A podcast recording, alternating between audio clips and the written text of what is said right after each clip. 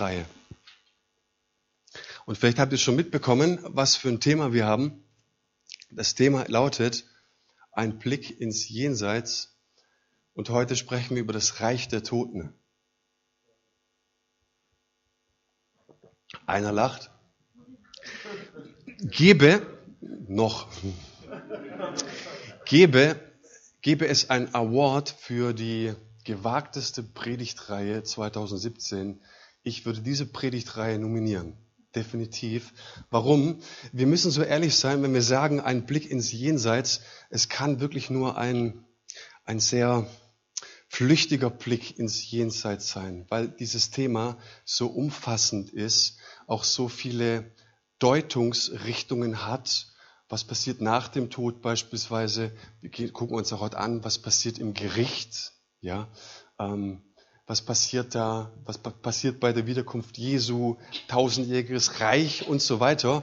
Das ist schon eine gewagte Kiste und es gibt so viele Strömungen und Auslegungsrichtungen dass ich sage, oh, eigentlich sollten wir das doch eher in eine Lehrreihe packen. Ne? Und trotzdem sagen wir, wir möchten nichts verschleiern, auch in unseren Predigten nicht. Das ist die Bibel und wir wollen einfach schauen, was in der Bibel steht. Und es ist schön, dass dir bei McDonald's die Happy Meal Tüte richtig gut gefällt, aber du gehst mit Sicherheit auch mal gern in ein Restaurant und isst ein saftiges Steak. So, ähm, wenn dir heute Mittag der Kopf raucht, weil du sagst, Mensch, jetzt haben wir doch ein bisschen Bibel, viel Bibelstellen und viel bisschen Theologie und so. I'm sorry for that. Aber das können wir uns einfach auch nicht sparen. Das muss manchmal einfach sein. Die zweite Vorbemerkung ist, wenn wir heute über das Reich der Toten sprechen, beziehungsweise über das Thema, ähm, was geschieht nach dem Tod, da habe ich vor der Predigt und auch heute Morgen, muss ich euch sagen, wirklich eine Ehrfurcht und ich mache das mit dem größten Respekt, weil ich mir wünsche, dass wir nicht nur in theologische Diskussionen gehen, sondern ich denke natürlich auch an Menschen, die wir verloren haben, die wir geliebt haben, die wir loslassen mussten. Ne? Und um die geht es heute Morgen in allererster Linie. Und deswegen wünsche ich mir, dass wir vielleicht auch bei so mancher Auslegung die erste Reaktion runterschlucken es ist gut, manche Dinge sehen wir vielleicht anders, aber wir möchten es wirklich respektvoll behandeln, dieses Thema. Einverstanden? Gut. Würdest du für eine Million Euro ein Jahr früher sterben? Wurden 1002 Deutsche in einer repräsentativen Befragung befragt und jeder fünfte sagte, jo, würde ich machen. Auffällig ist, dass es junge Leute waren, die es gesagt haben. Und mit zunehmendem Alter sagten die Leute immer mehr, nein, würde ich nicht. Woran liegt es?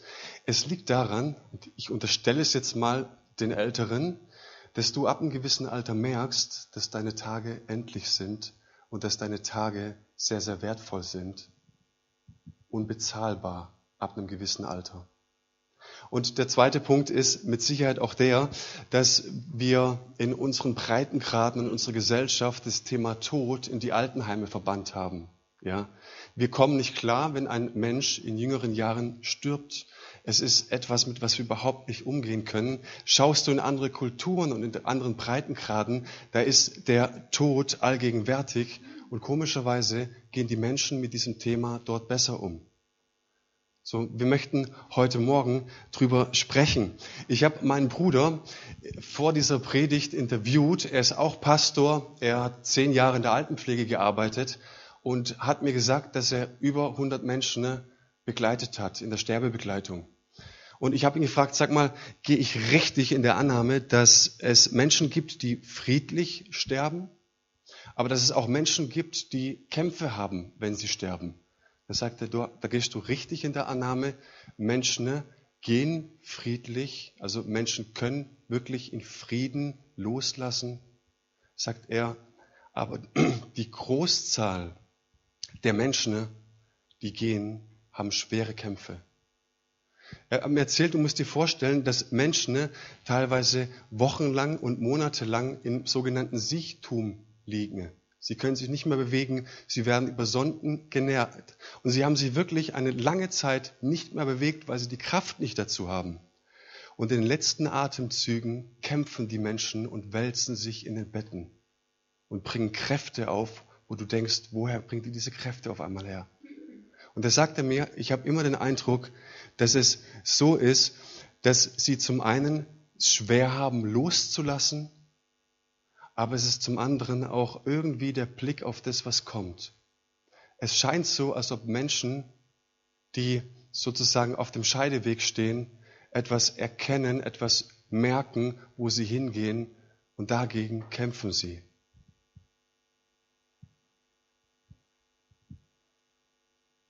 Es macht mich persönlich sehr, sehr nachdenklich.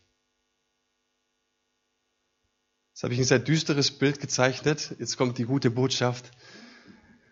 Es gibt einen Mann, der kam zu Jesus, er wurde zu ihm geschickt und er sagt ihm, es war ein Diener, Jesus, du musst schnell kommen, wenn mein Herr Lazarus, der ist schwer krank, du musst helfen. Und warum auch immer, Jesus schafft es nicht mehr rechtzeitig. Dieser Lazarus stirbt. Und die Familie, seine Schwestern waren außer sich voller Trauer. Sie konnten es nicht fassen. Ne? Und Jesus ist auf dem Weg zu dieser Trauerfeier, zu dieser Beerdigungszeremonie, die hat im Judentum länger gedauert als bei uns. Ähm, der Mann war schon vier Tage lang tot. Und die Martha sieht den Jesus und stürmt auf ihn zu und sagt, Herr, vorwurfsvoll, Herr, wärst du hier gewesen, dann wäre mein Bruder noch am Leben. Da sagt Jesus, zu ihr, dein Bruder, der wird auferstehen. Ich weiß, dass er auferstehen wird, erwiderte Martha. Das wird an jenem letzten Tag geschehen bei der Auferstehung der Toten.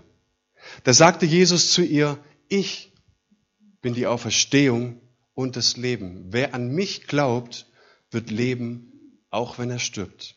Und wer lebt und an mich glaubt, wird niemals sterben. Glaubst du das? Und dieses Glaubst du das ist keine rhetorische Frage, sondern ist eine Frage, die Jesus seiner Leserschaft stellt. Glaubst du das, dass ich der Herr über das Leben bin? Und wenn du lebst, wenn du am Leben bist und an mich glaubst, dann wirst du den Tod nicht mehr schmecken. Ihr Lieben, ich mag es nicht, wenn wir so ein bisschen so ein exklusives Gehabe haben als Christen und dennoch habe ich keinen Religionsstifter. Ich habe keinen Guru gefunden. Ich habe keinen Philosophen gefunden. Ich habe keinen inspirierenden Menschen. Und es gab sehr, sehr viele Denker und inspirierende Menschen in dieser Weltgeschichte. Keiner von ihnen hat so etwas von sich behauptet. Wenn du lebst und an mich glaubst, wirst du den Tod nicht mehr schmecken. Das heißt, wir haben zwei Möglichkeiten. Die erste, Jesus war geisteskrank und übergeschnappt und schließe ich aus. Und die zweite Möglichkeit ist, er hat recht.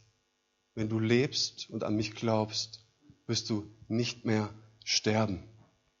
Wir haben als Gläubige eine unglaubliche Perspektive, eine ewige Perspektive. Eine Frau, das erzählt John Orberg in einem seiner Bücher, wusste, dass sie schwer krank ist und sie hatte nur noch einige Wochen zu leben. Und sie bat den Pastor zu sich ans Krankenbett und bat ihn, Herr ähm, ähm, Pastor, ich habe eine ungewöhnliche Bitte. Sagt er, okay, dann erzähl mal. Also ähm, ich möchte, dass wenn ich gestorben bin, dass du diese Gabel, die ich dir jetzt gebe, nimmst und sie in meinen Sarg legst, in meine Hand. Und bei der Trauerfeier sollen das alle sehen, wenn sie in meinen Sarg kommen, um sie zu verabschieden. Dann sagt der Pastor, hm, äh, komisch, äh, was soll das mit der Gabel? Pastor, ich erklär's dir. Du weißt doch, einmal im Monat hatten wir in der Gemeinde immer ein richtig leckeres Essen, wie wir hier, ja. Und es war so lecker. Und weißt du, es gab einen Satz, da habe ich mich immer ganz besonders drauf gefreut. Es war nach dem Essen, wenn die Küchenhilfen gesagt haben, Leute, Gebt die Gabel nicht weg in die Küche, behaltet die Gabeln, weil es kommt noch ein richtig leckerer Nachtisch. Und die Gabeln, behaltet die Gabeln, hieß auch immer, es war kein billiger Pudding, es war auch kein billiges Eis oder sonst irgendetwas, sondern eine Gabel bedeutete leckeren Kuchen. Und wenn die Menschen ne, in meinen Sarg schauen und sich fragen, was soll es mit der Gabel, dann richte ihnen bitte den Gruß aus. Das Beste kommt noch. Ja. Auf mich wartet das Beste. der Nachtisch.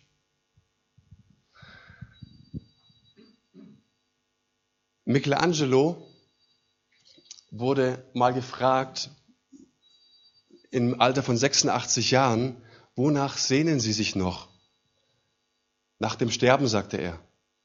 Sind Sie lebensmüde? Sagt er, mm -mm, im Gegenteil, ich bin lebenshungrig.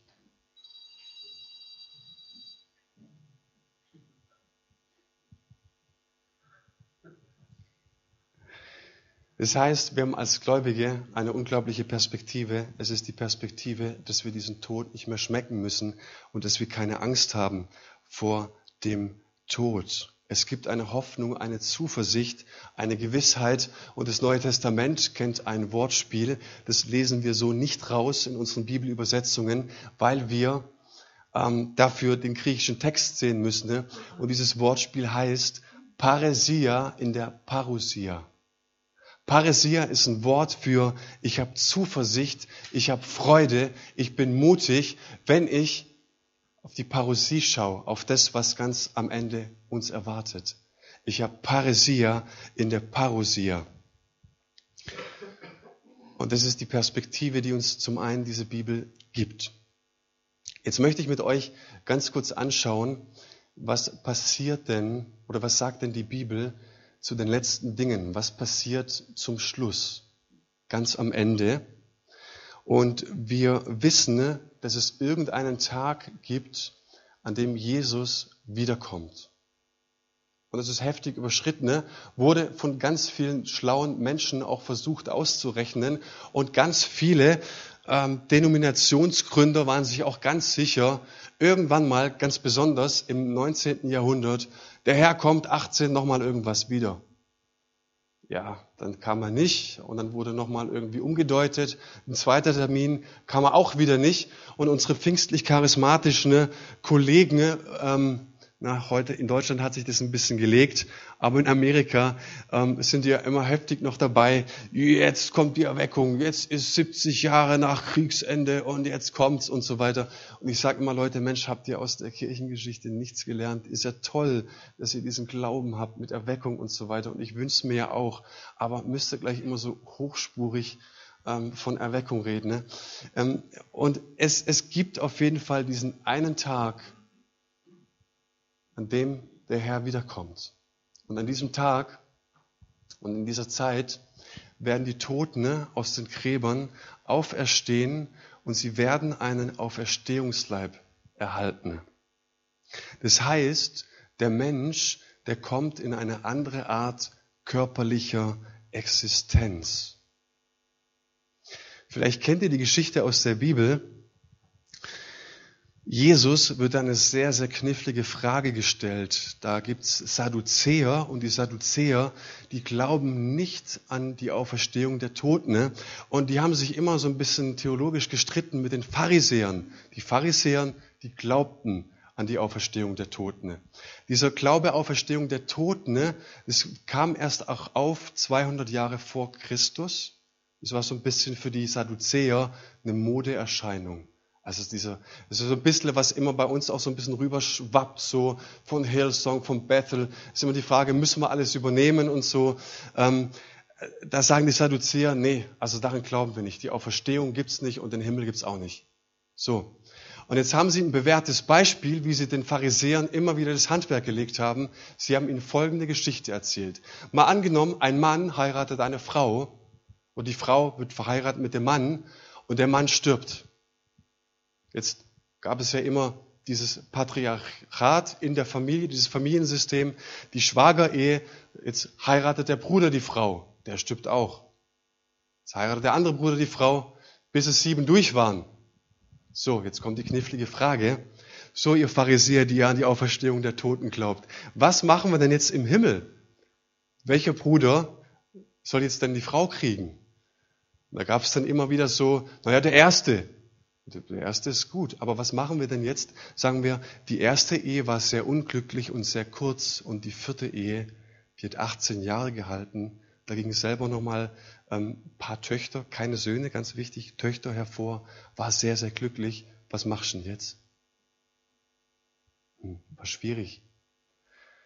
Und diese Stelle wollen sie jetzt Jesus vortragen. Sie sagen, ah, dieser aufsteigende Galiläer, der hat einen guten Lauf und so weiter. Aber ich sag mal was, dem werden wir dieses Gleichnis jetzt oder dieses, diese Geschichte vorbringen. Der wird sich ganz schön verschlucken, du. Der wird erst mal zusammenkriechen und davon gehen. Und das fragen sie jetzt Jesus. Und Jesus sagt, Freunde, ich kürze es mal ab in meine Worte. Im Himmel wird es so etwas wie Geschlechter nicht mehr geben. Und ich habe mal mit einem diskutiert damals in meiner ehemaligen Gemeinde und da war ich so richtig frisch verknallt in Chrissy. Und er reitet so auf diesem Ding rum und es gibt im Himmel keine, keine Mann und Frau und so weiter. Und du bist total verliebt in die Frau und du denkst dir, hör mal auf mit dem Geschwätz, ey, ich bin gerade frisch verliebt, sowas wie überhaupt nicht hören, dass es keine Geschlechter mehr gibt und so weiter. Und Herr, lass dir bitte noch ein bisschen Zeit, ich bin richtig verliebt und bist du so enttäuscht von deiner Ehe, dass du das Ding jetzt so ausbreitest. Äh, was hat dir deine Frau getan? Ist es eine gute oder eine schlechte Nachricht? Wenn du richtig frisch verliebt bist, ist es unbedingt eine Geschichte, dann blätterst du halt weiter in eine andere Geschichte von Jesus. Das heißt, wenn ich das Ding jetzt ausbreite, in meiner Ehe ist alles okay, ja. Ich bin immer noch frisch verliebt in meine Frau und trotzdem müssen wir drüber sprechen. Was bedeutet es, wenn wir keine Geschlechter mehr haben im Himmel? Das bedeutet auch, dass es nicht einfach nur ein Weiterleben gibt nach dem Tod, sondern ein Leben mit einer völlig anderen Existenz und mit einer völlig anderen Qualität. Der älteste Klassenkampf dieser Erde ist der zwischen Mann und Frau. Den wird es nicht mehr geben. Was uns als Mensch ausmacht, ist selbstverständlich unsere Identität. Und ich glaube, die grundlegendste Frage, die dir irgendjemand stellen kann, ist, bist du ein Mensch oder was bist du? Und das werden wir hier alle mit Sicherheit mit Ja beantworten. Ne? Die zweite Frage ist dann definitiv die, bist du ein Mann oder bist du eine Frau? Das heißt, diese Frage ist nicht eine, die ganz zum Schluss gestellt wird, sondern es ist eine der grundlegendsten Fragen, die uns zutiefst bestimmt. Bin ich ein Mann oder bin ich eine Frau? Die Geschlechterrollen je nach Kultur, je nach Herkunft, je nach Zeitalter, die kontrovers diskutiert werden können, müssen vielleicht auch, die wird es nicht mehr geben. Keine Geschlechterrollen, keine Witze mehr über Frauen, keine Witze mehr über Männer. Ich erlebe meine Frau, die in den letzten vier Jahren stark, ganz stark davon geprägt war, vom Schwangersein, vom Kindergebären, vom Mama sein, vom der Kinder stillen. Und das ist etwas, was unglaublich deine Identität prägt als Mutter, als Frau. Das schenkt dir ein ganz, ganz anderes Bewusstsein. Und Jesus sagt uns, und es ist eine Zäsur in der Religionsgeschichte im Himmel. Und alle diese Erwartungen, die wir auf den Himmel haben, das hätte keiner erwartet. Weil es ist ganz auffällig, in der Religionsgeschichte projizieren wir selbstverständlich immer unsere Wünsche, unsere Vorstellungen, auch das, was wir denken können, in den Himmel hinein. Hat irgendjemand schon mal jemanden getroffen, der ohne Geschlecht war? Vielleicht Identitätsstörungen, ja, das ist okay, aber es gibt keinen Mensch, der unsterblich ist, der nicht mehr sterben wird, und kein ohne Geschlecht. Das heißt, das können wir nicht denken. Das Sterben wird aufhören. Wir werden einen unsterblichen Körper bekommen.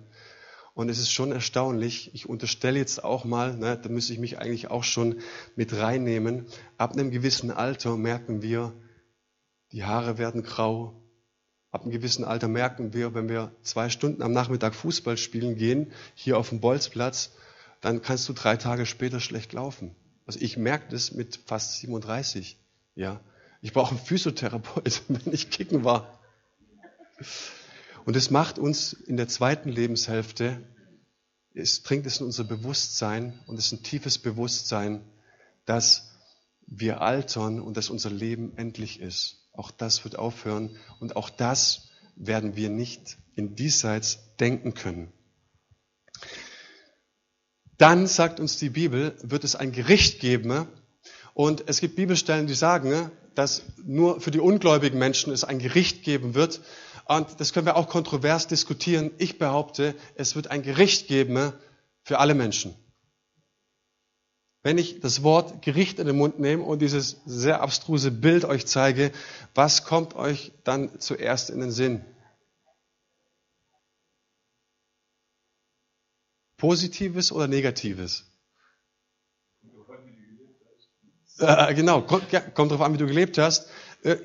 Also bei den, bei den meisten Menschen macht diese Vorstellung des jüngsten Tages, das jüngste Gericht, irgendwie nicht irgendwie so ein happy-clappy-Gefühl, sondern es steigt etwas in uns auf, das uns sagt, es ist etwas Bedrohliches. Genauso wie der Tod, weil wir uns einfach nicht darüber informiert haben, was der Tod ist und ihn auch sehr verdrängt haben, ähm, werden wir als Christen dieses Thema auch immer ganz stark verdrängen.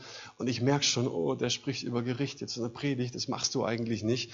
Ähm, ich glaube, dass Gericht etwas Positives ist, etwas Gutes. Und ich möchte es euch auch nahebringen. Ich möchte euch zwei Bibelstellen vorlesen aus dem letzten Buch der Bibel. Ähm, es steht in der Offenbarung, die erste Stelle, da heißt es, und ich sah die Toten, groß und klein, stehen vor dem Thron.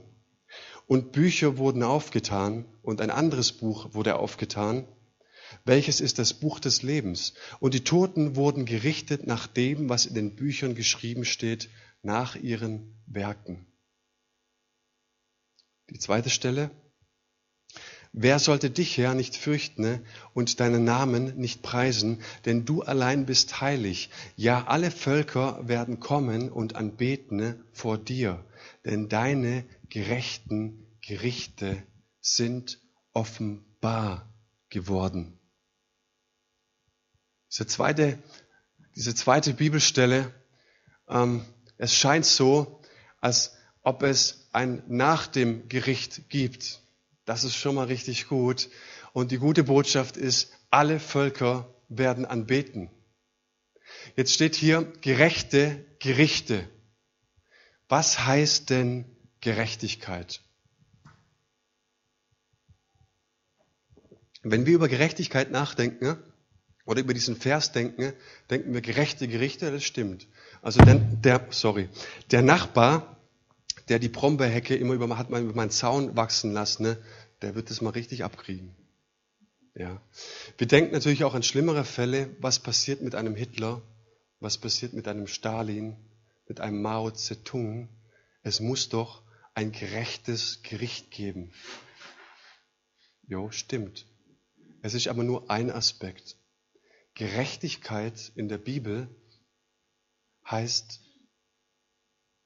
akzeptabel vor Gott. Das heißt, im Gericht wird eines geklärt. Wie ist der Stand meiner Beziehung zu Gott? Wie nah war ich und wie fern, fern werde ich ihm sein? Die meisten Leute und die meisten Bibelübersetzer, und das lesen wir auch in der Septuaginta, das ist die griechische Übersetzung des Alten Testaments, die haben in diesen Stellen bei Gerechtigkeit immer Justitia übersetzt. Äh, nicht in der, in der griechischen, in der lateinischen Übersetzung. Es wurde immer Justitia übersetzt. Und wir kennen diese Frau, es ist immer gerecht. Sie ist ähm, erstmal parteilos, sie schaut nicht auf den Angeklagten, aber sie wägt auch ganz gut ab. Ja? Und hast du gesäumt, kommt das Schwert.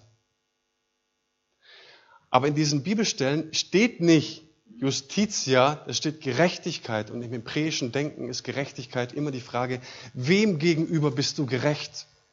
Gott gegenüber. Und das wird im Gericht geklärt.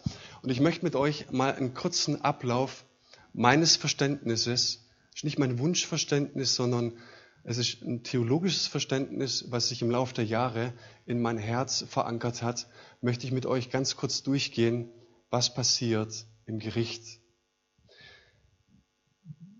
Wir wissen, dass wir nicht als Personengruppe gerichtet werden, sondern jeder einzeln vor Gott. Und ich glaube, dass jeder Mensch vor diesem Richterstuhl steht und vor diesem Gott. Und ich gehe davon aus, dass uns Gottes durchdringende Blicke betrachten werden.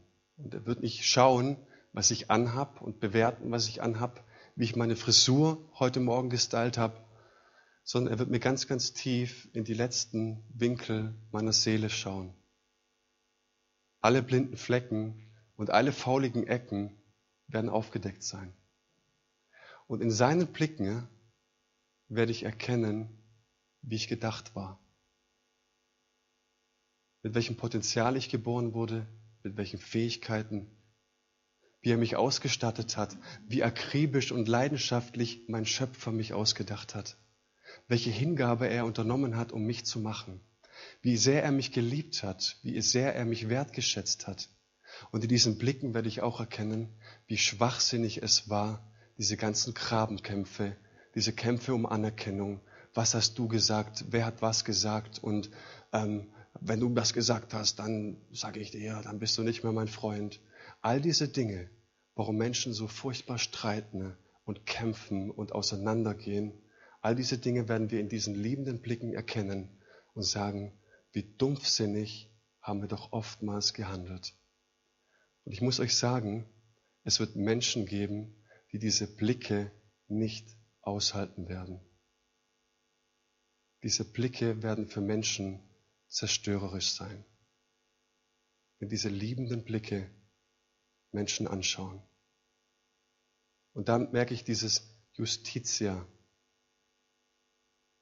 Und ich gehe davon aus, dass das Buch des Lebens gar nicht aufgeschlagen werden muss, sondern dass wir im Anblick Gottes erkennen, dass wir schuldig sind.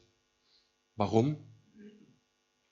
Weil der Maßstab ist, schau mal, so habe ich dich gemacht und ich habe dich geliebt und ich habe dich mit einem Wahnsinnspotenzial gegeben und jetzt erkennst du es.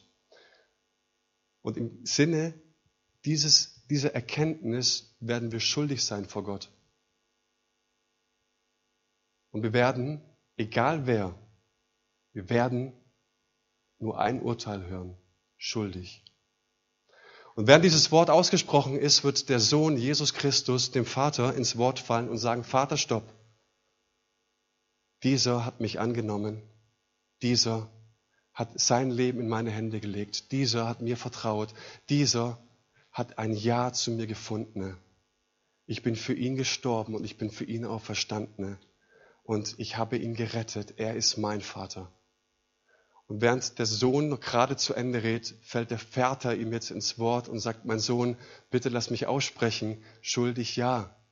Aber wer hat dich denn gesandt? um ihn zu retten und um sie zu retten.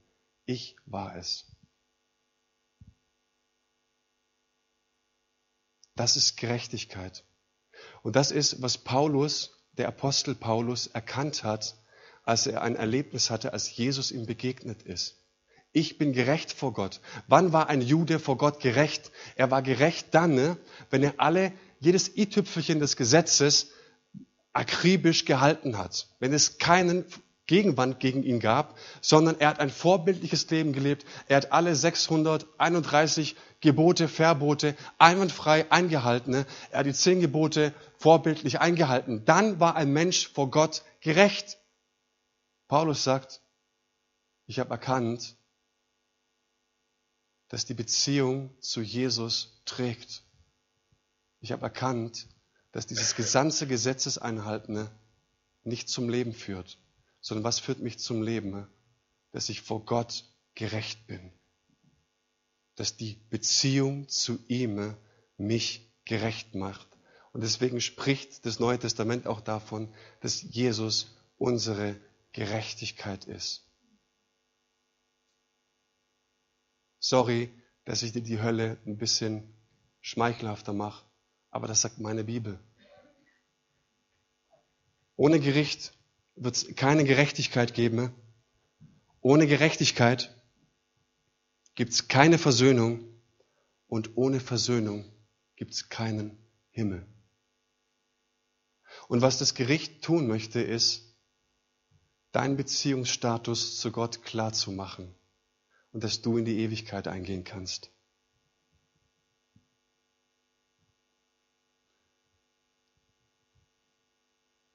Jetzt gibt es noch eine spannende Frage.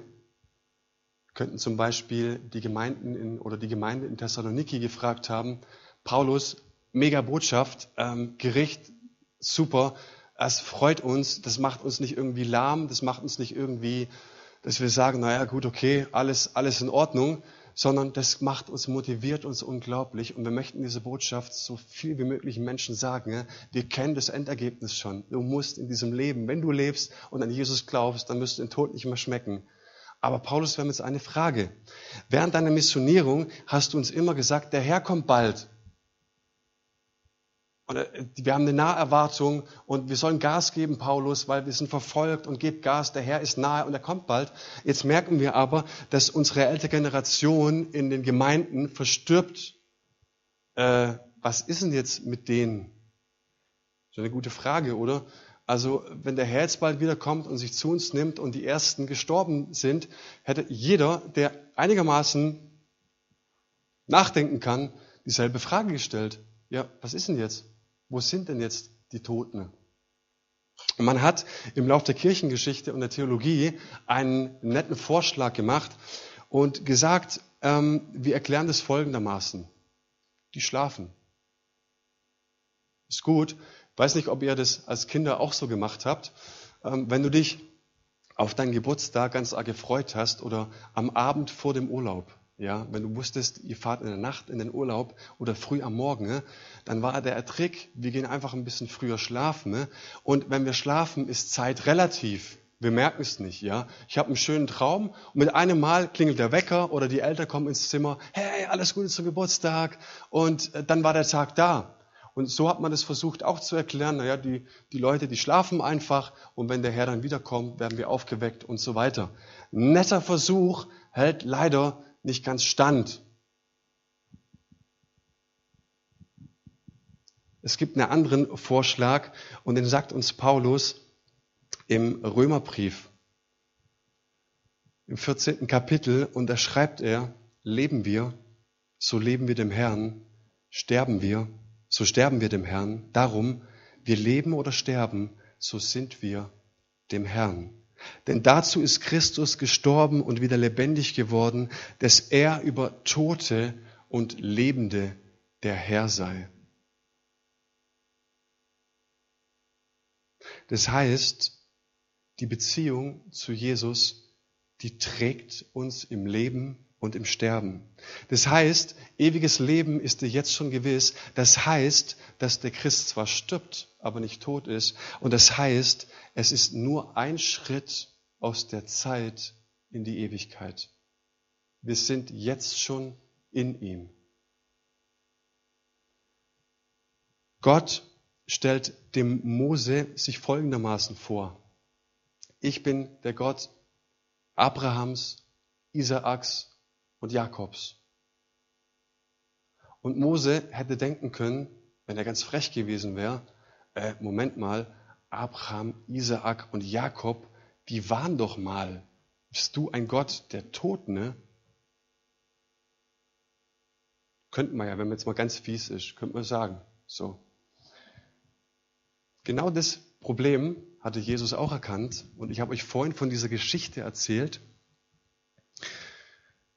in der ähm, Jesus diese knifflige Frage gestellt wurde. Und Jesus sagt am Ende dieser kniffligen Frage, sagt er Folgendes im Matthäusevangelium. Was nun die Auferstehung der Toten überhaupt betrifft, habt ihr jenes Wort, das Gott zu euch gesagt hat, nie gelesen? Ich bin der Gott Abrahams, der Gott Isaaks und der Gott Jakobs. Und jetzt kommt's. Gott ist doch nicht ein Gott der Toten, sondern der Lebenden. Das heißt, die drei Jungs, die sind zwar gestorben, ne? aber Jesus sagt Folgendes über sie. Sie leben. Und ich wünsche uns das von ganzem, ganzem Herzen, dass wir verinnerlichen, dass uns diese Beziehung zu Jesus trägt, auch im Sterben. Dass es keine Angst haben muss und wir keine Angst haben brauchen vor dem Tod. Johannes sagt mal, Furcht ist nicht in der Liebe. Und wenn du Angst hast vor dem Gericht, dann weißt du noch nicht, wie sehr Gott dich liebt. Dann hast du diese Liebe noch nicht geschmeckt. Vater im Himmel, und ich wünsche uns von ganzem Herzen, dass du uns heute Morgen begegnest, Herr. Dass die ganzen fiesen Vorurteile der Bibel, diese ganzen Anklagen, die scheinbar gegen uns stehen, weggenommen werden, Herr, weil du alles am Kreuz auf dich genommen hast, weil du es getragen hast, weil du gesagt hast, es ist vollbracht. Wir wollen dir vertrauen und wir wünschen uns, dass du immer wieder neue Begegnung schenkst, Herr. Wir wollen dich bitten, dass du unsere Herzen legst jetzt durch deinen Heiligen Geist, dass wir vor dir, vor deinem Wesen keine Angst haben brauchen. Wir danken dir, dass wir vor Gericht keine Angst haben brauchen, weil die Bibel sagt, ihr kennt das Ergebnis. Und das Ergebnis ist gerecht durch das Blut von Jesus. Wir preisen dich, Herr. Wir danken dir, dass wir das Leben feiern dürfen, Herr. Dass du einen ewigen Plan mit uns hast dass wir auf ewig bei dir sein werden, dass du eine andere Qualität des Lebens haben wirst. Und wir freuen uns darauf, an deinem Tisch das Mahl mit dir zu genießen und zu feiern. Herr, und wir wollen so im Geiste auch unsere Gabeln erheben und wir danken dir, dass das Beste vor uns steht, Herr. Danke für deine himmlische, für deine gute, für deine ewige Perspektive. In dem Namen von Jesus.